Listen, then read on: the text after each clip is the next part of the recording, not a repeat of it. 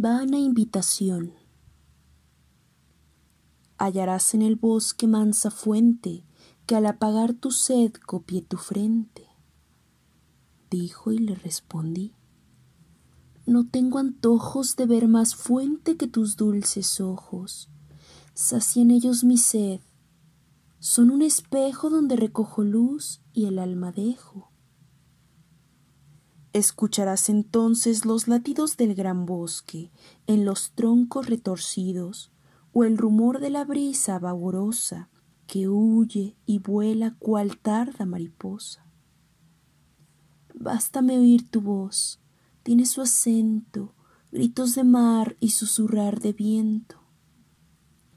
Hay allí flores como el sol, doradas y otras níveas cual puras alboradas en tu mejilla rosa está el poniente y la blanca alborada está en tu frente.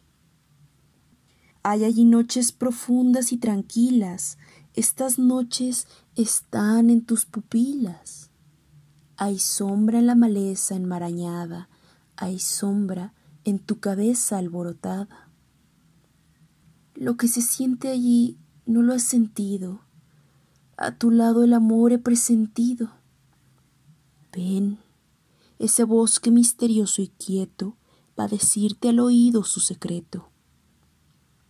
Es en vano el afán con que me llamas, si tú ya me dijiste que me amas. Hay un árbol inmenso, majestuoso, de altísimo follaje rumoroso.